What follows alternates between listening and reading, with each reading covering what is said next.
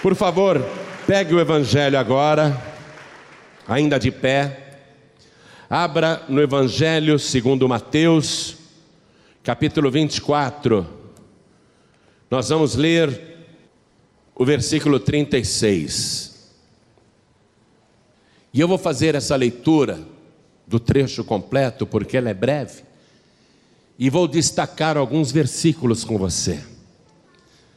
Abra então em Mateus capítulo 24, versículo 36, e olha ao teu lado, à tua direita, olha do outro lado também, veja se tem alguém sem a palavra de Deus, sem o Evangelho, e se tiver, aproxime-se dela para dividir esta leitura. Achou aí? Todos acharam? Jesus está profetizando. Você sabe que toda a profecia que ele fez, para aquela época, se cumpriu infalivelmente. Ele disse para os discípulos: Vocês estão vendo este templo de Jerusalém? os discípulos estavam maravilhados porque era tão grande e tão majestoso que o grande templo de Jerusalém era considerado uma das sete maravilhas do mundo antigo. Pessoas do mundo inteiro iam para lá para ver aquela construção monumental.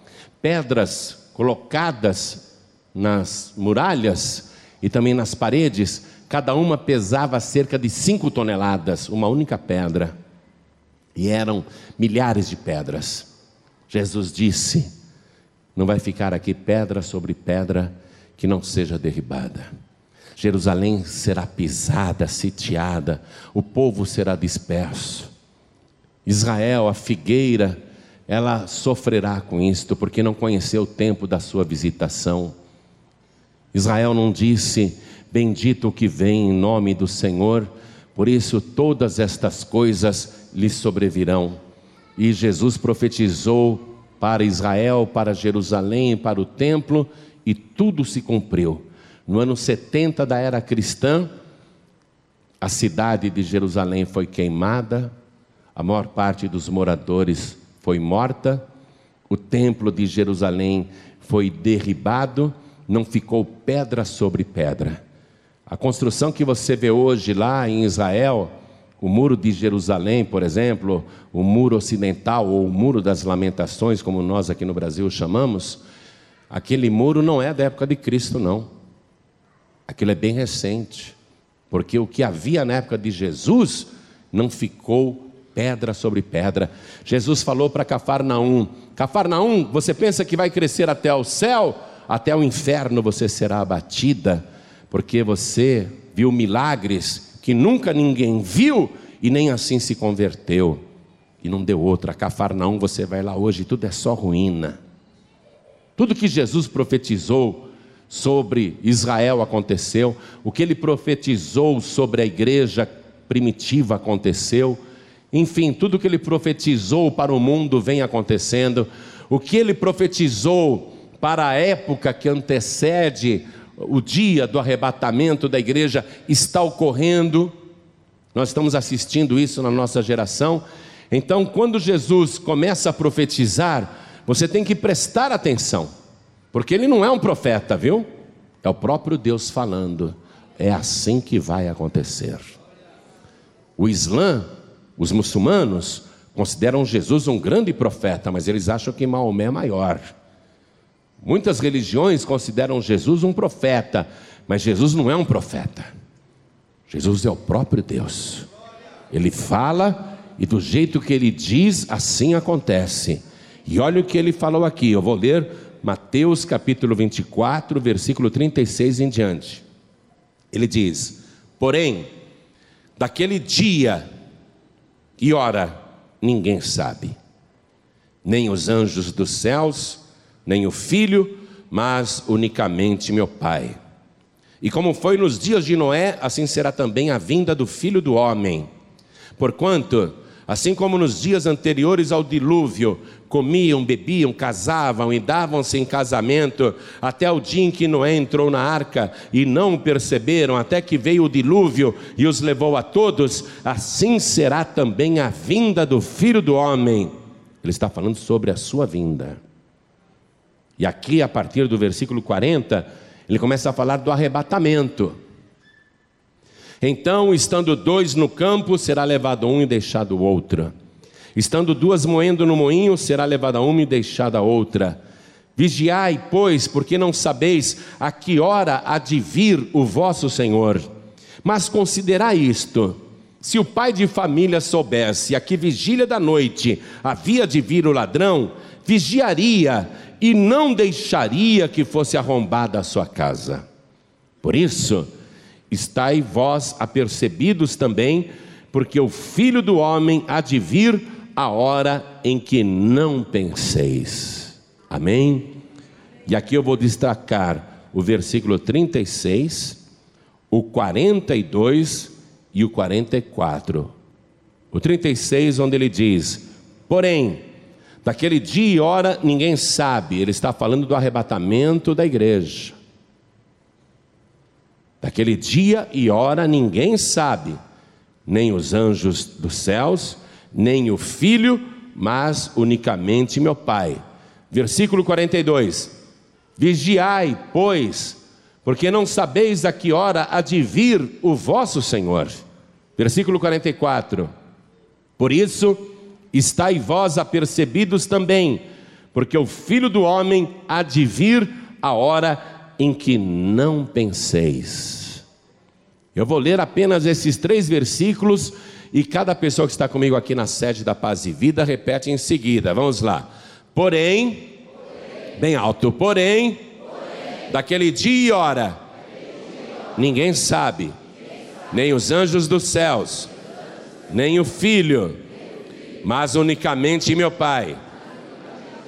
Vigiai, pois, porque não sabeis a que hora há de vir o vosso Senhor.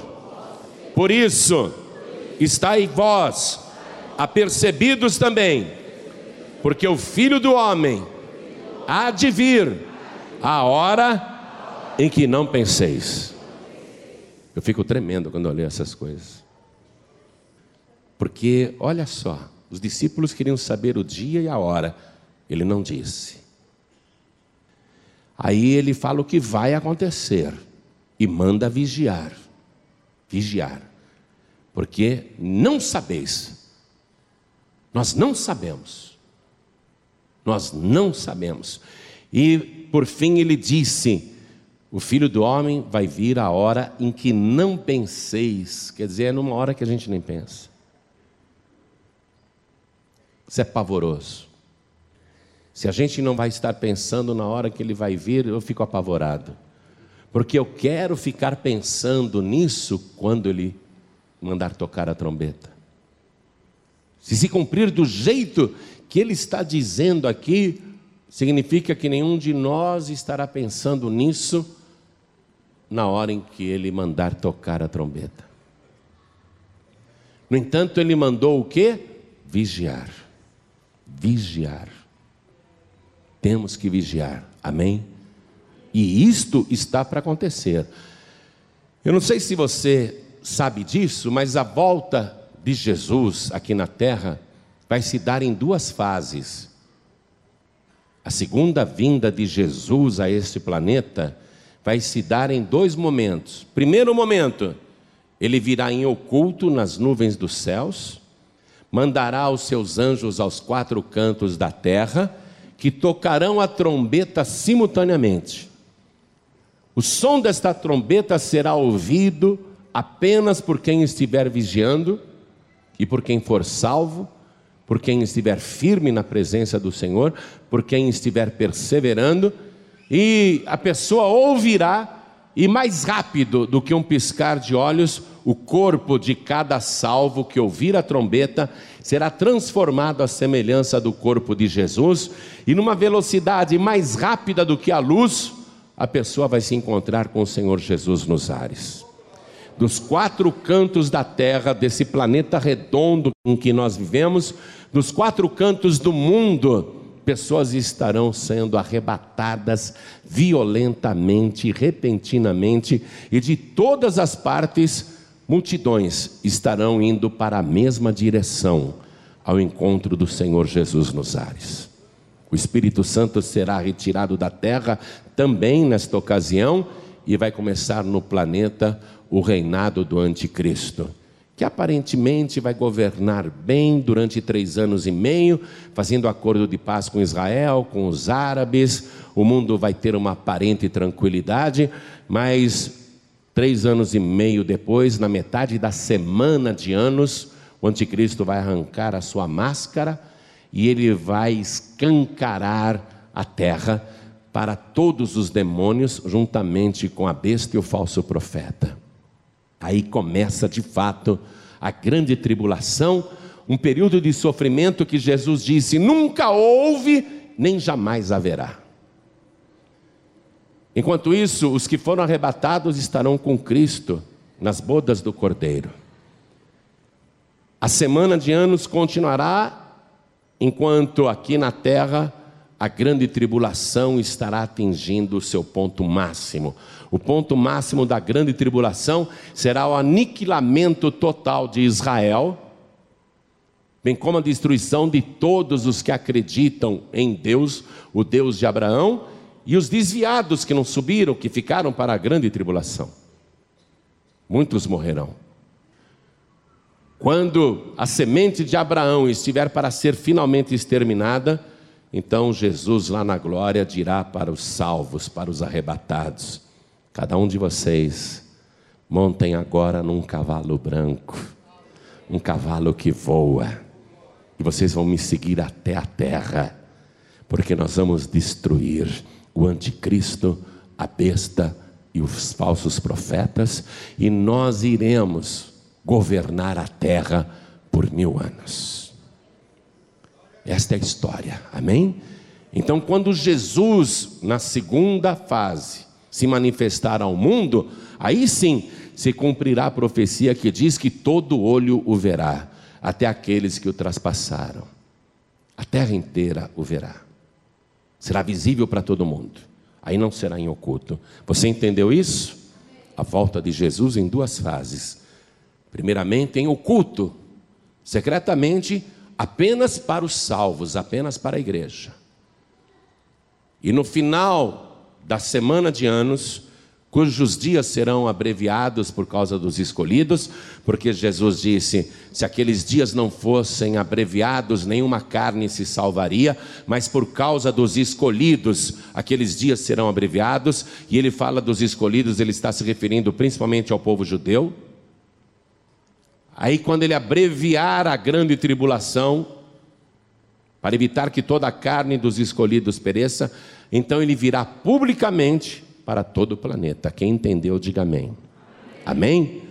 Então, que momento que nós estamos vivendo agora? Momento que antecede a grande tribulação, o reinado do anticristo, o domínio da besta e do falso profeta, e ao mesmo tempo estamos vivendo o período que antecede o arrebatamento da igreja. O mundo vai viver um momento sem volta. Os que não são salvos passarão por isso, ficarão na terra e serão governados pelo anticristo. E os salvos, os que estão vigiando, os que estão esperando, esses têm que estar atentos, para que escutem a trombeta soar. Por isso que não é hora de desviar, não é hora de vacilar, é hora de ficar firme com Jesus. Pastor, quando será então o arrebatamento da igreja? Repito, repito as palavras de Jesus: daquele dia e hora ninguém sabe. Não me pergunte, eu não sei. Eu só sei que ele disse isso: vigiai, porque não sabeis a que hora há de vir o vosso Senhor. Por isso, estáis vós apercebidos também, porque o Filho do Homem há de vir a hora em que não penseis. Amém? Você crê que Jesus fez esta profecia? Você consegue sentir na tua alma uma expectativa espiritual? nesse planeta que está gemendo sentindo as dores de parto, você consegue sentir no teu interior que realmente o tempo está próximo? Quem consegue sentir isso? Pastor, eu sinto. Eu sinto, eu sinto que o tempo está próximo. O tempo está próximo, mas eu não sei daqui a quanto tempo. E ninguém sabe. Amém? Mas nós vamos ter que viver cada dia que ainda nos resta esperando o toque da trombeta. Não podemos ir para o mundo, não podemos desviar, não podemos voltar a fazer as coisas erradas e a viver como era a nossa vida antigamente. Temos que estar firmes na presença de Deus, em comunhão com o Senhor, participando da santa ceia, participando da carne, que é o corpo de Cristo, e participando também do seu sangue. Amém? Você crê na palavra de Deus? Quem aqui acredita? Quem acredita de verdade, levante a mão. Isso. Então desocupe as tuas mãos e vamos dar a melhor salva de palmas para esta palavra. Esta palavra poderosa, profética, infalível, porque não é palavra de profeta e nem palavra de homem, é palavra de Deus. Vamos aplaudir e vamos glorificar. Enquanto você aplaude, abra tua boca e diga glória ao teu nome, Senhor.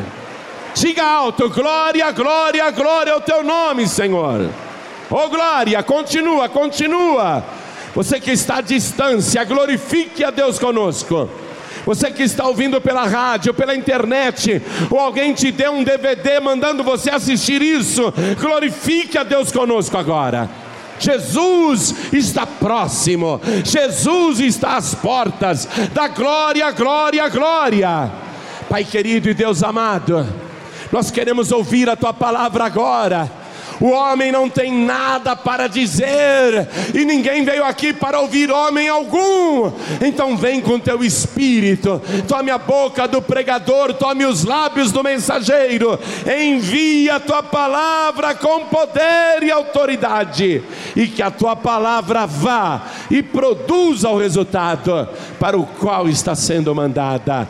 Em nome do Senhor Jesus. Diga amém, Jesus. Quem tiver lugar pode sentar. Por isso é risível toda tentativa humana de se calcular e se prever o dia da volta de Jesus. Se nem os anjos sabem, anjos que são superiores ao ser humano em força, em capacidade, se nem os anjos sabem, como é que alguém aqui na terra se acha tão inteligente, capaz, sábio, para calcular datas e prever dias, seja para o arrebatamento da igreja, seja para o fim do mundo? Toda vez que você ver alguém marcando dia e hora, dizendo que Jesus vai voltar, ou que o arrebatamento vai acontecer tal dia, ou tal dia será o do juízo final, você na hora despreze tal pessoa, porque é um falso profeta. Não foi dado por Deus a ninguém conhecer o dia e a hora. Amém? Então eu vou falar algumas coisas aqui. Você já ouviu falar de Joseph Smith Jr.? Já, né? Muita gente já ouviu. Quem não ouviu vai saber. O Joseph Smith Jr. nasceu no dia 23 de dezembro de 1805, no começo do século 18. Nasceu em 1805. Ele foi o fundador da Igreja de Jesus Cristo dos Santos dos Últimos Dias. Bonito nome, né? Bonito nome. Ele contou para sensibilizar os seus seguidores, que ele morava numa zona rural e que ele foi para um monte, ali no meio daquela área rural, e o próprio Deus e Jesus Cristo apareceram para ele, dizendo que ele não deveria se filiar a nenhuma igreja, porque nenhuma prestava, mas que ele iria abrir a igreja certa. E é lógico que com esta pregação muita gente acreditou nele. E ele passou a ter seguidores. Aí Joseph Smith Jr., marcou um dia para a volta de Jesus. Ele disse naquela época que Jesus voltaria no dia 3 de novembro de 1831. Ele não disse apenas de boca, ele escreveu. Ele disse: Jesus vai voltar no dia 3 de novembro de 1831. E foi aquela euforia. A igreja dele cresceu muito. Quando chegou no dia 3 de novembro de 1831, Jesus não voltou. Aí ele deu algumas desculpas e marcou uma nova data para a volta de Jesus, porque ele disse que tinha sido avisado do retardamento. Então ele marcou para o dia 23 de abril de 1834, ou seja, quase três anos depois da primeira data. Chegou no dia 23 de abril de 1834, Jesus não veio. Mas ele não se deu por vencido. Ele transferiu a data, por escrito isso, para o dia 3 de abril de 1836, ou seja, dois anos depois. É a terceira vez que ele estava marcando uma data para a volta de Jesus. Jogou para dois anos ali na frente. E durante dois anos ficou pregando isso. Jesus vai voltar no dia 3 de abril de 1836. Nós somos a igreja de Jesus Cristo dos santos dos últimos dias. A igreja, ó, cresceu apesar dos furos anteriores, a igreja continuou crescendo. Chegou no dia 3 de abril de 1836, Jesus não veio.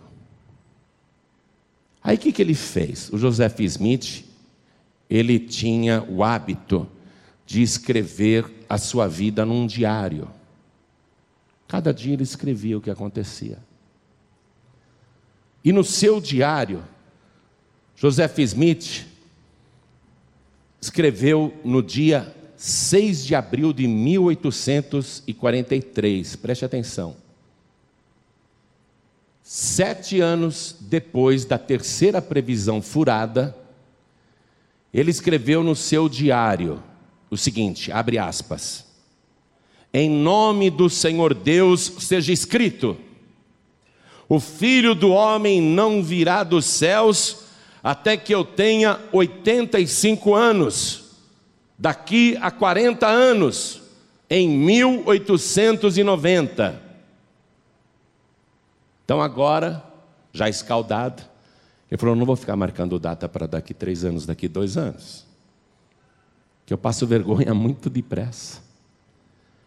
Jesus vai voltar quando eu tiver 85 anos de idade. Daqui a 40 anos, ele marcou o tempo de uma geração. 40 anos.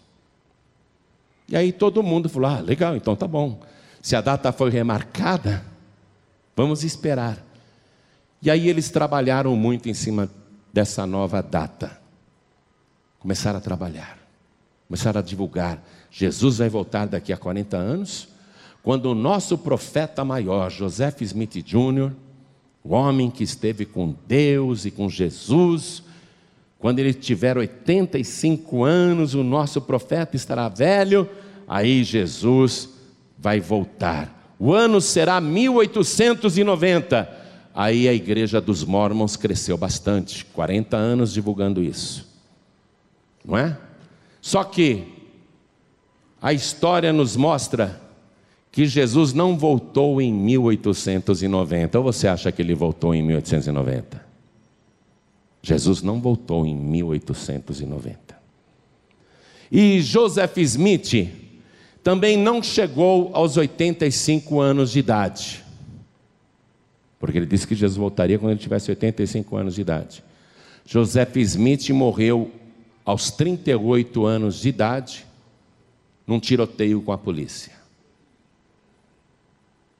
E o que é impressionante na ingenuidade humana é que, mesmo as pessoas vendo que este homem não é profeta de Deus, que tudo que ele falava era delírio, fantasia, mentira.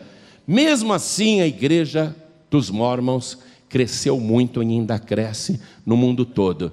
Você já deve ter visto sempre dois rapazes de camisas brancas, mangas três quartos, assim, andando na rua com umas pastinhas.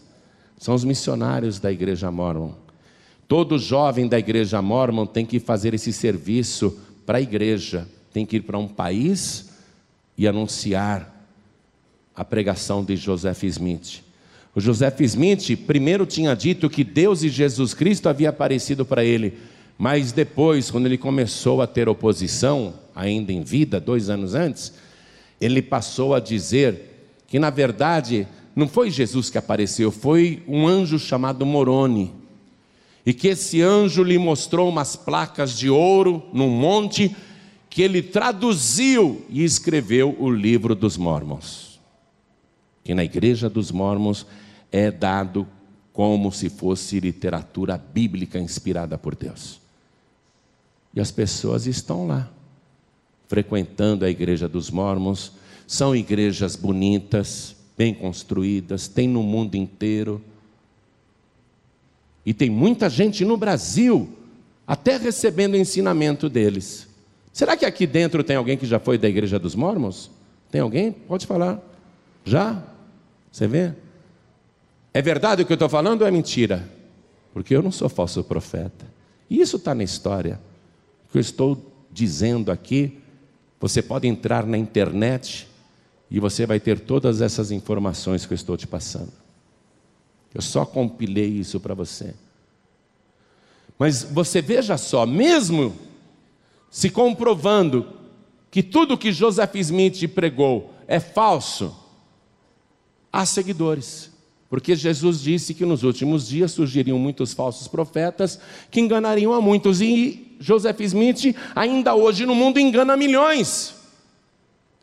Eu quero que você vá comigo no livro de Deuteronômio, capítulo 18, versículo 21. Olha, quando aparecer alguém da igreja dos mormons querendo te dar curso bíblico de graça ou curso de inglês, você fala muito obrigado. Eles estão dando até curso de inglês grátis agora para seduzir os brasileiros, para levar a pessoa para a igreja deles.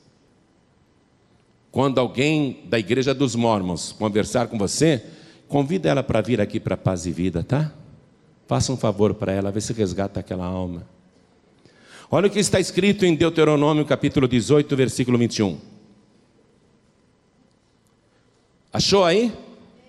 E se disseres no teu coração, como conheceremos a palavra que o Senhor não falou? Porque o Joseph Smith está dizendo que Deus apareceu para ele e Jesus também, mas que depois era um anjo chamado Moroni.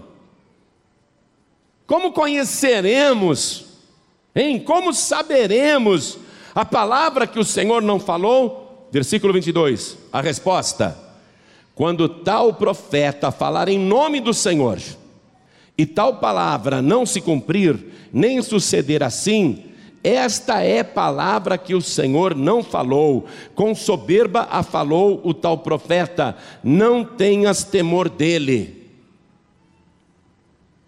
Como é que você conhece um falso profeta? Se a palavra que ele disse não se cumprir, ele é falso profeta.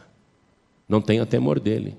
Você não precisa achar que o Joseph Smith Jr. era um homem de Deus, um mártir, um coitado, um incompreendido, um perseguido falso profeta. E todos que estão seguindo os seus ensinamentos estão sendo enganados. Mas é bíblico que isso aconteça. Jesus disse que isso iria acontecer. Veja o versículo 20, aí mesmo. Aí mesmo, veja o versículo 20. Porém, o profeta que presumir soberbamente de falar alguma palavra em meu nome, isso é o próprio Deus falando, que eu não lhe tenho mandado falar, ou o que falar em nome de outros deuses, o tal profeta morrerá. Por isso que o Joseph Smith Jr. morreu com 38 anos de idade num tiroteio com a polícia. O cara era um bandido, um saqueador, um marginal, um picareta. mas engana muitos também nos dias de hoje. Aonde que Joseph Smith provou que era um falso profeta? Antes de fazer qualquer previsão, a primeira, quando ele fez a primeira, ele já estava provando que era um falso profeta. Por quê? Porque eu acabei de ler para você a profecia de Jesus quando ele disse: Daquele dia e hora ninguém sabe, nem os anjos. Porque ele disse: Vigiem, porque vocês não sabem que hora de vir o vosso Senhor. Estejam apercebidos porque o filho do homem vir a hora em que não penseis. Então, se aparece alguém marcando data, você não precisa ter temor, amém? Não precisa acreditar, ficar apavorado, porque ninguém na terra sabe o dia e a hora, e Deus não deu esse conhecimento para ninguém. Quando Jesus ressuscitou, ele ficou com os discípulos ainda andando com eles pelo prazo de 40 dias. Aí Jesus leva uma multidão de 500 pessoas até o Monte das Oliveiras e ele vai subir aos céus. Antes dele subir aos céus, os discípulos perguntam: Vai ser nesse tempo que o Senhor vai restaurar a Israel? Jesus disse: Não vos compete saber os anos, os tempos, as estações que o Pai reservou para o seu próprio poder. Só Deus sabe. Mas vamos continuar aqui na confirmação de que nós estamos vivendo realmente os últimos tempos. Eu não sei o dia nem a hora, mas eu sei discernir os tempos pelos sinais que Jesus disse que estariam acontecendo no mundo quando o tempo estivesse próximo. Veja só um outro sinal aqui. Depois que o Joseph Smith morreu, ele morreu em 1844. Oito anos depois, nasceu um cara nos Estados Unidos, de uma família religiosa.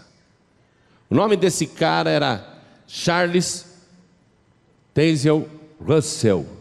Alguém aqui já ouviu falar dele? Já, né? Sabe quem é, né? Algumas pessoas sabem. Para quem não sabe, eu vou explicar. Esse Charles Tazel Russell foi o fundador da Sociedade Torre de Vigia, um grupo que se reunia para estudar as Escrituras e que acabou dando origem à seita Testemunhas de Jeová. Esse foi o Charles Tazel Russell. E ele pregava e ensinava com muita literatura escrita, porque essa sempre foi a estratégia deles. Revistas bem ilustradas, coloridas, bastante texto. Esse Charles Tazel Russell, ele ensinava por escrito que Jesus já tinha vindo em secreto aqui na terra no ano de 1874. Preste atenção. Foi assim que ele começou a pregar.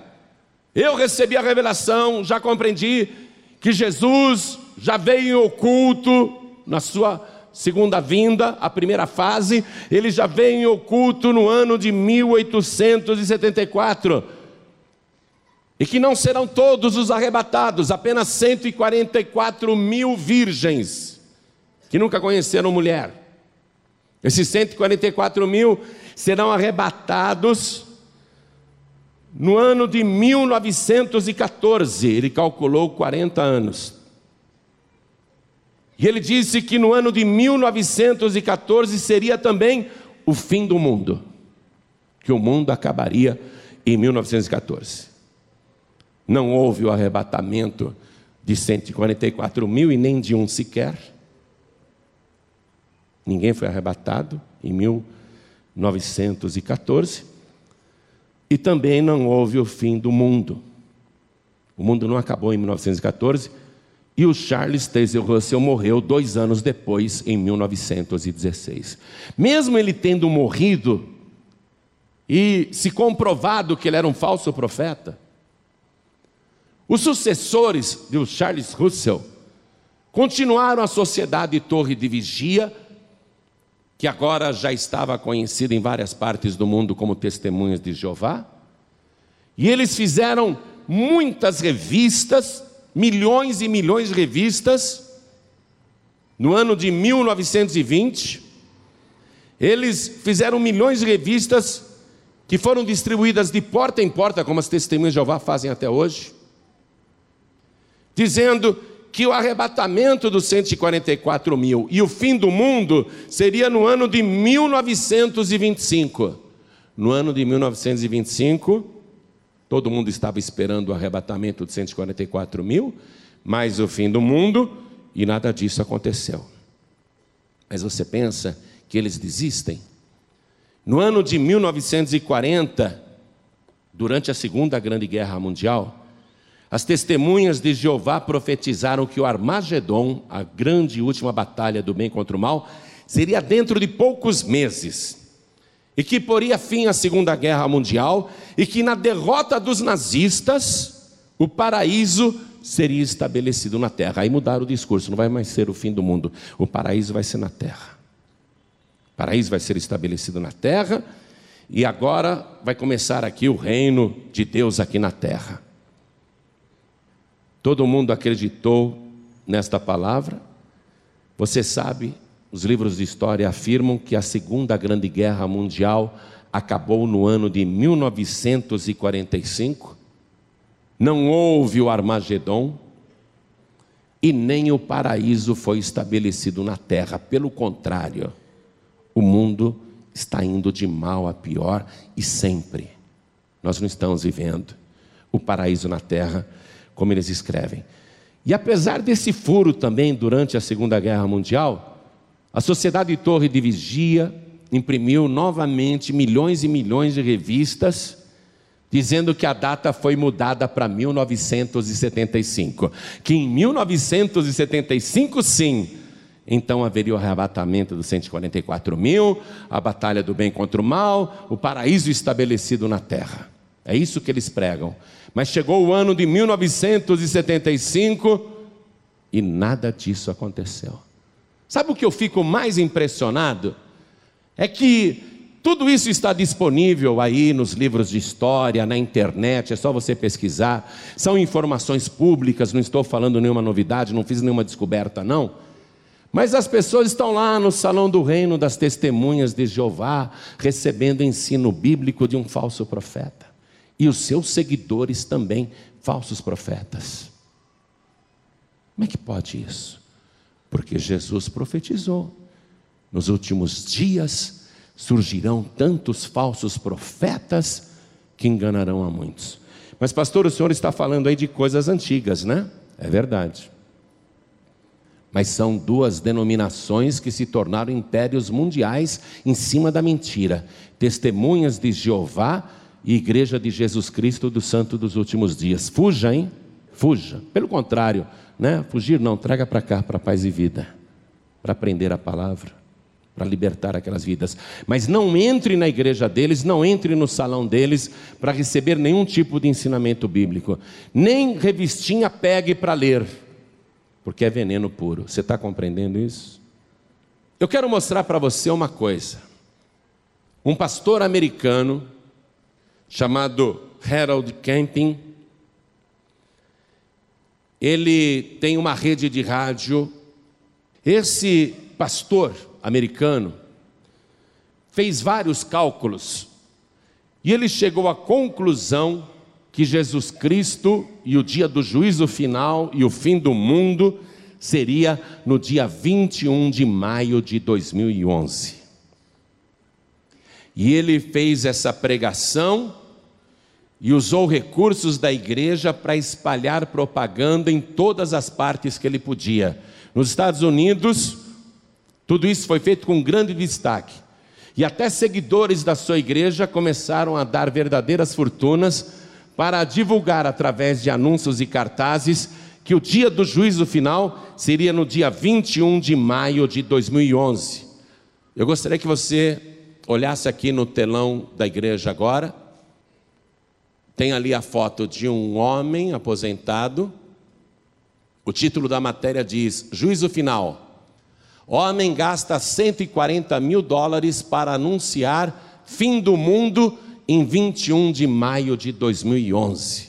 E ali está o anúncio dele em inglês, dizendo que haveria um terremoto global que devastaria a terra e seria o julgamento final. dia 21 de maio de 2011. Vamos ler a matéria? Pode passar aí para mim, por favor? Um aposentado americano, 60 anos, gastou 140 mil dólares em anúncios espalhados por toda Nova York que advertem que o fim do mundo vai acontecer no dia 21 de maio. Convencido de que um poderoso terremoto provocará o caos em todo o planeta, informa nesta quinta-feira o jornal Daily News.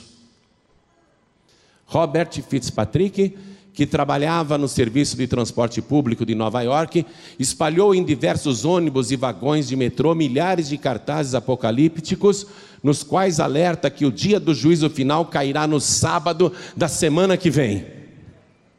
Ainda bem que eu estou lendo uma notícia velha. Continua.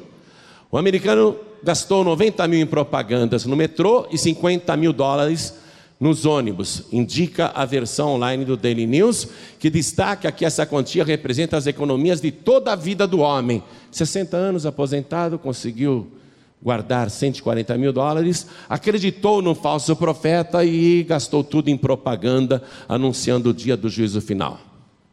Aí abre aspas, terremoto global, o maior de todos os tempos, dia do juízo final, 21 de maio. Anunciam os cartazes em questão, que mostram também a esfera de um relógio a ponto de marcar a meia-noite, 12 horas, sobre uma fotografia de uma paisagem noturna de Jerusalém e um versículo da Bíblia. Colocou lá um versículo. Fitzpatrick começou a acreditar na fatídica profecia após conhecer o grupo cristão evangélico Family Radio, cujo pastor Harold Camping realiza presságios usando cálculos numerológicos e afirma que só os verdadeiros crentes se salvarão. É um cara de pau, se nem ele é verdadeiro. Camping chegou a essa conclusão após supostamente estudar a Bíblia e porque, segundo ele, é uma data exatamente sete mil anos depois que Noé se salvou do dilúvio. Eu queria saber onde ele arrumou essa data, o dia do dilúvio, porque eu também não sei. Abre aspas. A Bíblia Sagrada dá mais provas incríveis que 21 de maio de 2011 é exatamente o dia do juízo final, conta o site do grupo que também colocou dezenas de propagandas em outras cidades dos Estados Unidos e do Canadá. Aí, isso aconteceu nos Estados Unidos. Só que eu estava dirigindo o meu carro aqui em São Paulo, fui para o Grande ABC procurar salão para alugar para Paz e Vida. Aí eu vi esse cartaz. Eu não sei se você viu esse cartaz também por aí. Aqui no Brasil, esse cartaz foi distribuído, esse outdoor. Olha aí, um totem com um painel gigante. O painel, a propaganda diz assim: o dia do julgamento, 21 de maio de 2011. A Bíblia garante isso. Olha que cara de pau. E está lá a propaganda familyradio.com. Esse grupo está no Brasil enganando muita gente. A sede é em Belo Horizonte. Mas eles espalharam cartazes no Brasil todo também, eu vi vários. Desse jeito aí, ó. Desse jeito mesmo. Anunciando para todo mundo o dia 21 de maio de 2011 como dia do julgamento final. Deixa eu ler o restante da matéria. Um novo alerta apocalíptico chegou ao país com um aviso: o fim pode estar mais próximo do que se imagina. Um grupo cristão dos Estados Unidos e com representantes em Belo Horizonte está rodando o Brasil para divulgar a tese de que o juízo final está marcado para 21 de maio de 2011 e não para 2012, segundo a popular profecia feita pelos maias. Bom, essa dos maias, entende? Não vamos nem comentar, né? Continua. Com propagandas até nas traseiras de ônibus, os evangélicos da Family Radio. O duro é ouvir que essa gente é evangélica.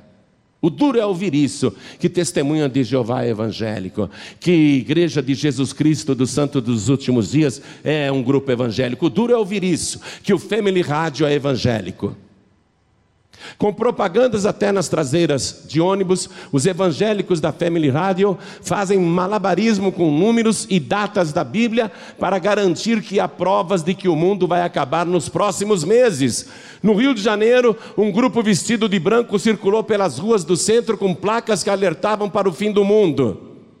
Há semanas, ônibus regulares circulam com os enigmáticos dizeres: 21 de maio de 2011, Deus vai trazer o dia do julgamento. Ainda põe Deus na história.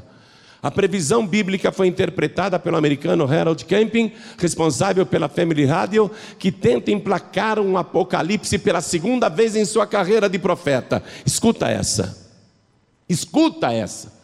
Eu fico admirado com a credulidade do povo. Esse Harold Camping não é a primeira vez que calcula uma data e erra. Olha o que está dizendo a matéria.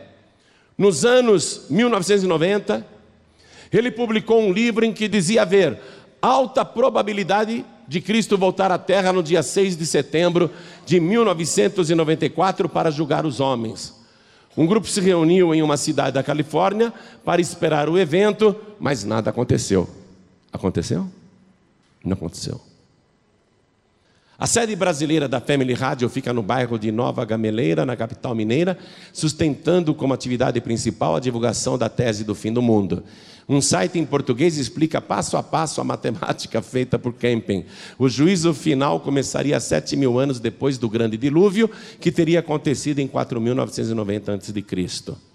Criticado por cristãos americanos, o grupo já foi classificado como um culto e Kempen foi chamado de falso profeta. A sede brasileira da Family Radio não respondeu aos e-mails enviados pela reportagem na manhã de hoje. Foge dessa turma. Foge.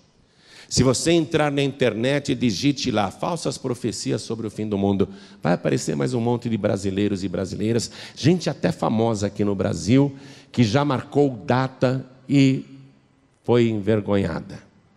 Muita gente que se atreve a marcar o dia e a hora acaba envergonhado. Agora, vamos voltar para o tempo de Jesus. Vamos voltar para aquele dia em que ele estava profetizando essas coisas. Ele está falando com os discípulos. O que, que Jesus queria despertar nos discípulos ao dizer: Olha, vocês não sabem o dia, vocês não têm noção de quando voltarei a essa terra. O que, que Jesus queria incutir naquela geração? O temor a Deus e o desejo de vigiar e ficar firme, porque Jesus estava profetizando para eles. Jesus poderia dizer perfeitamente: Olha, um dia eu vou voltar, mas não vai ser na geração de vocês, não, fiquem tranquilos. Eu garanto que se Jesus tivesse dito isso, o Evangelho não tinha chegado até a gente aqui hoje. Porque o pessoal diria: não, tem muito tempo, não precisa pregar o Evangelho, não. Temos tempo de sobra, viu? Cada um iria viver na esbórnia, fazendo o que quer. O que Jesus requer quando ele diz: vocês não sabem o dia e a hora? O que, que ele quer? Vigilância. Ele quer que você vigie. E todos os discípulos de Jesus pregavam naquela época a volta iminente de Jesus. Mas aqueles discípulos naquela época que pregavam a volta iminente de Jesus não eram falsos profetas, mas eles estavam pregando o evangelho e dizendo: vigiem e orem, porque não sabemos o dia e a hora em que o Senhor vai voltar. Eu quero que você vá comigo numa carta do apóstolo Paulo, a primeira carta de Paulo aos Tessalonicenses. Vamos ler comigo? Primeira carta de Paulo aos Tessalonicenses, capítulo 4. Eu quero ler a partir do versículo 15.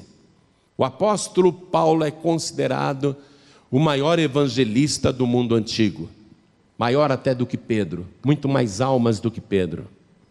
Paulo foi um grande pregador.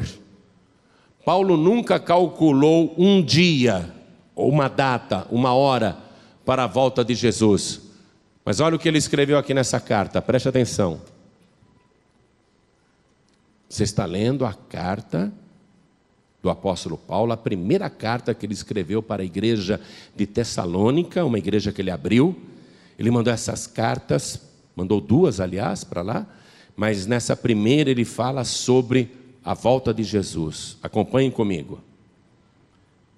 Dizemos-vos, pois, isto pela palavra do Senhor, que nós, os que ficarmos vivos para a vinda do Senhor, não precederemos os que dormem, Preste atenção nesse detalhe. Olha o que ele está falando aqui. Tessalonicenses, eu estou dizendo isso pela palavra do Senhor, hein?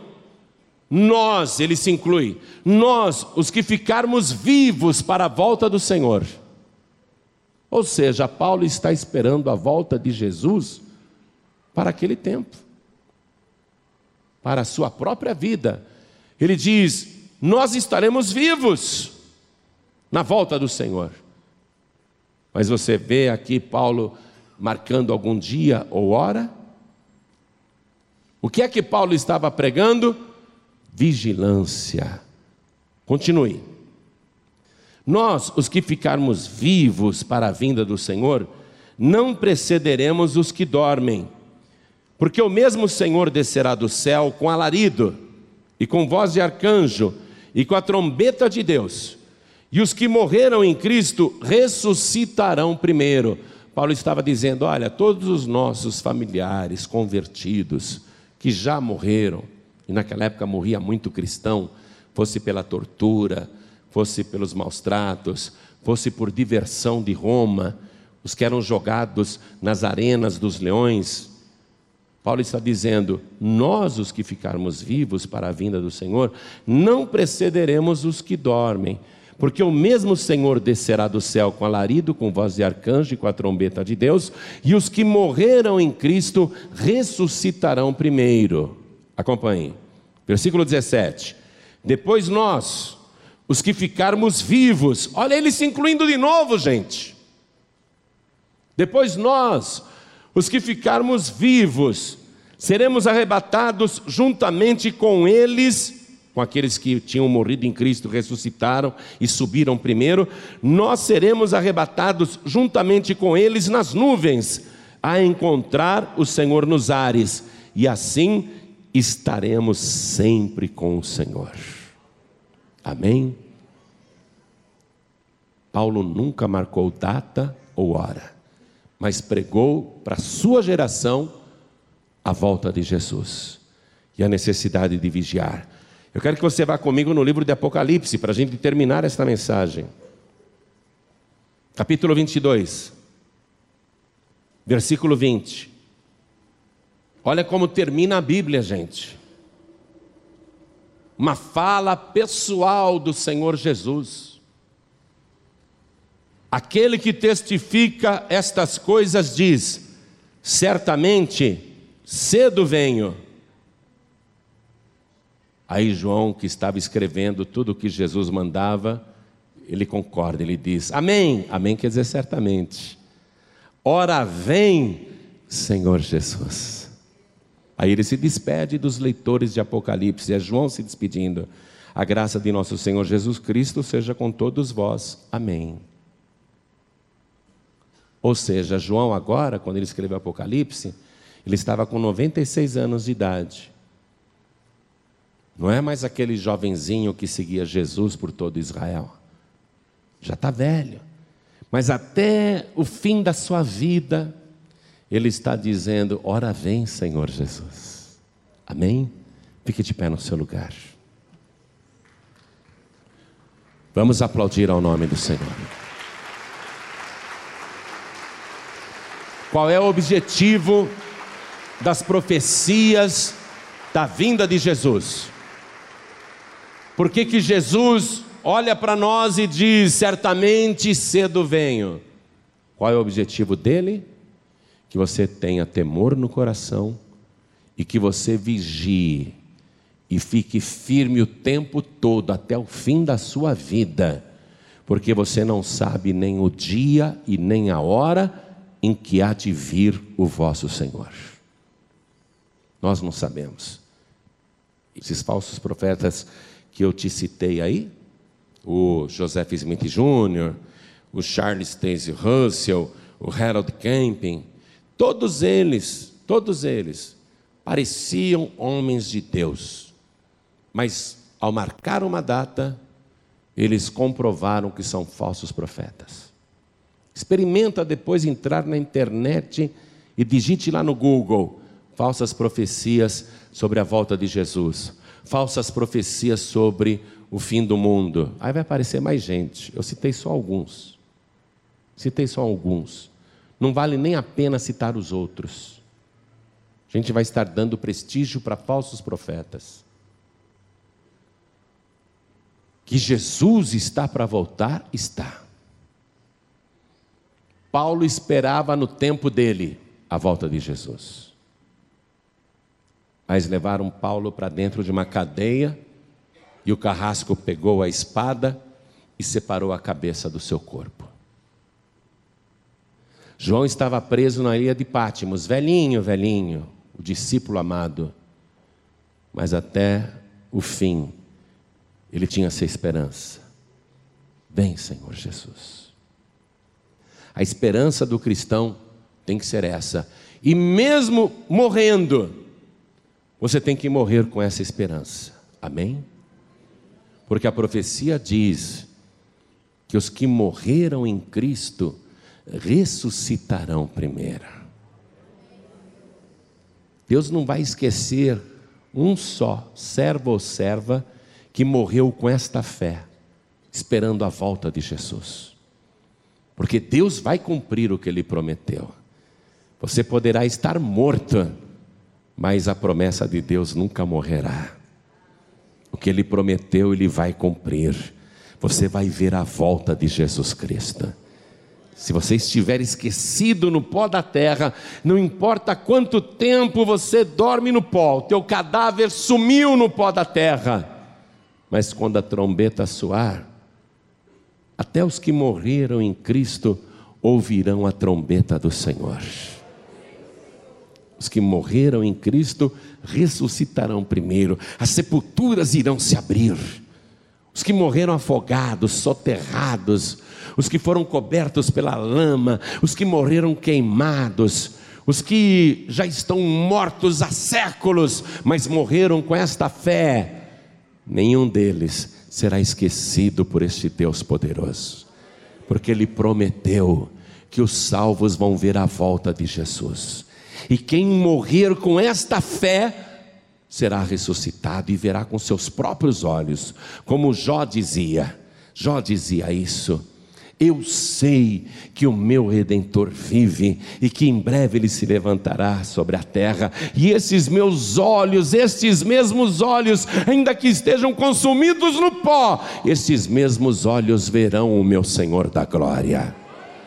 Jó verá a volta de Jesus. Os que morreram em Cristo, que perseveraram até o fim, foi por isso que Jesus disse: quem perseverar até o fim será salvo. Não interessa o dia que ele vai voltar. Você nunca vai me ouvir pregando ou marcando datas. Eu não dou nem palpites. Deus me livre. Não dou nem palpites. Eu só sei que o tempo está próximo. Isso eu prego. Isso eu sei. Isso todo mundo sabe. E que nós temos que vigiar para a volta de Jesus. E se ele não voltar na nossa geração, se ele não voltar no nosso tempo, nós vamos ter que morrer com esta fé, olhando todos os dias para o céu, levantando todas as madrugadas e olhando para as estrelas e suspirando e dizendo, como João: Ora vem, Senhor Jesus. Essa é a nossa fé, essa é a fé do verdadeiro salvo. Ele espera o Senhor até o fim. Se você morrer e Jesus não tiver voltado ainda, não se preocupe. Se você morrer com esta fé, o teu corpo será arrebatado do mesmo jeito. Jesus vai ressuscitar você. E você será primícia. Os que morreram em Cristo ressuscitarão primeiro. Irão adiante dos vivos, dos salvos que ainda estiverem na terra. Se Jesus voltasse agora, se Jesus voltasse já, se a trombeta tocasse nesse momento, antes do meu corpo ser transformado, o meu avô, que morreu na fé. O meu avô, ele ressuscitaria primeiro, seria transformado antes de mim, iria ao encontro do Senhor Jesus nos ares. A minha mãe que morreu na fé, na presença do Senhor, se a trombeta soasse agora, também a sua sepultura se abriria e ela sairia dali transformada, porque ela perseverou até o fim. Aí depois nós, os que estivermos vivos para a volta do Senhor, seremos transformados no abrir e piscar de olhos. E iremos ao encontro deles nos ares. Ah, vou encontrar o meu avô, minha mãe, os meus parentes que morreram em Cristo já. A gente vai encontrar, você vai encontrar também os seus queridos que morreram em Cristo, você vai encontrá-los ali nas nuvens primeiro. Vai ser uma alegria, uma choradeira. Abraça daqui, abraça de lá e chora muito. E aí virá o grande rei, com poder e glória, comprovando que valeu a pena você ficar firme na fé até o fim. Ele virá e dirá para cada um que estiver ali, naquele grande hall, ele dirá: Vinde benditos de meu Pai possuir por herança o reino que vos está preparado desde a fundação do mundo. Eu não vejo a hora de escutar isso. Essa profecia se cumprirá, porque ele disse que dirá estas palavras. Não sabemos o dia e nem a hora, mas tudo acontecerá como vem acontecendo do jeito que ele disse. A pregação do Evangelho nesses últimos tempos é fundamental, porque através da pregação da palavra, vidas ainda podem ser resgatadas. E aqui mesmo, aqui, ó, aqui, hoje, agora, aqui mesmo, a pregação desta palavra, a palavra que foi enviada, ela vai produzir resultado. Aqui mesmo hoje, vai ter pessoas dizendo: Eu quero entregar minha vida para Jesus. Porque eu creio que Ele é o Todo-Poderoso, eu creio que Ele é o El Shaddai, eu creio que Ele morreu na cruz do Calvário pelos meus pecados, eu creio que Ele vai voltar e que a Sua vinda está próxima. Não sei o dia nem a hora, mas eu quero estar esperando o meu Senhor Jesus. Hoje mesmo vai ter gente aqui entregando a vida para Jesus. E Jesus disse: eu vou preparar-vos lugar. E quando tudo estiver preparado, eu virei outra vez e vos tomarei para mim mesmo, para que onde eu estiver, estejais também. As pessoas que aqui nesta vida querem estar com Cristo aqui na terra, Cristo também quer estar com essas pessoas ali na glória. Se a pessoa aqui nesta vida não quer estar com Cristo na terra, não estará com Cristo na glória. Quem me confessar diante dos homens, também eu confessarei diante do meu Pai que está nos céus. Essa é a hora. É a hora de você entregar a vida para Jesus, porque Ele não é homem, nem profeta, Ele é o próprio Deus. O que Ele profetiza acontece. Ele disse: Passarão os céus e a terra, mas as minhas palavras jamais passarão. Nem o pingo da letra I que eu disse cairá por terra, nem um J cairá por terra, tudo que eu falei vai se cumprir. E sabe por que se cumpre? Porque Ele é Deus, porque Ele é o Verbo, Ele é a palavra. Eu não estou pregando religião para você, não. E também não vim aqui para falar mal de religião, de falso profeta, eu falo mal, sim. Que é para abrir os teus olhos. Mas eu não estou pregando religião aqui. Estou pregando o Evangelho. Jesus disse: Ide por todo mundo e pregar o Evangelho a toda criatura. Eu tenho que pregar para você. Quem ouve tem que analisar. E a pessoa decide: quer ou não quer. É você quem decide.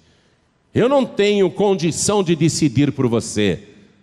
Deus poderia obrigar a humanidade inteira a dobrar os joelhos, mas Deus não faz isso porque Ele respeita o teu livre-arbítrio, Ele respeita a tua vontade. Jesus não quer ninguém com Ele obrigado, tem que ser de coração, voluntariamente. A pessoa tem que dizer: Eu quero entregar a vida para Jesus. Eu creio que Ele é o meu único Salvador. Eu creio que Ele é Deus. Eu creio que Ele está voltando. A pessoa tem que tomar a decisão, ela tem que decidir. E nesse momento você tem que deixar de lado religiões e tradições religiosas e até costumes familiares. Você não tem que ficar pensando o que a minha família dirá se eu entregar a vida para Jesus. Sabe por que você não tem que pensar na sua família agora? Porque a salvação é pessoal, é particular. Cada um responde pela sua alma. Você não pode responder pela alma do seu pai e da sua mãe, assim como o seu pai e a sua mãe não podem responder pela sua alma. É você que responde pela sua salvação. É você que decide, porque a salvação é particular, é pessoal. Essa decisão é sua. Então olhem todos para mim, por favor, porque o tempo está próximo. E eu quero fazer este convite, em nome do Senhor Jesus. Eu quero perguntar agora, para cada pessoa aqui, eu quero perguntar: quantos aqui querem neste momento entregar a vida nas mãos de Jesus e recebê-lo como único, suficiente, exclusivo e eterno Salvador. Quem quer, erga a mão direita assim bem alto. Todos que querem, todos que querem. Muito bem, todos que ergueram as mãos, saiam dos seus lugares e venham aqui para frente comigo. Venham para cá. Vamos aplaudir ao nome do Senhor Jesus por cada vida que está chegando porque esse é o objetivo da pregação do Evangelho, a salvação das almas. Vamos aplaudir mais, igreja, vamos aplaudir mais. Vamos aplaudir mais, venha, venha. Eu não quero ficar insistindo, sabe por quê? Porque Jesus não é uma mercadoria barata que está em liquidação. Eu não quero ficar insistindo, Quer, quer, é de graça, quer.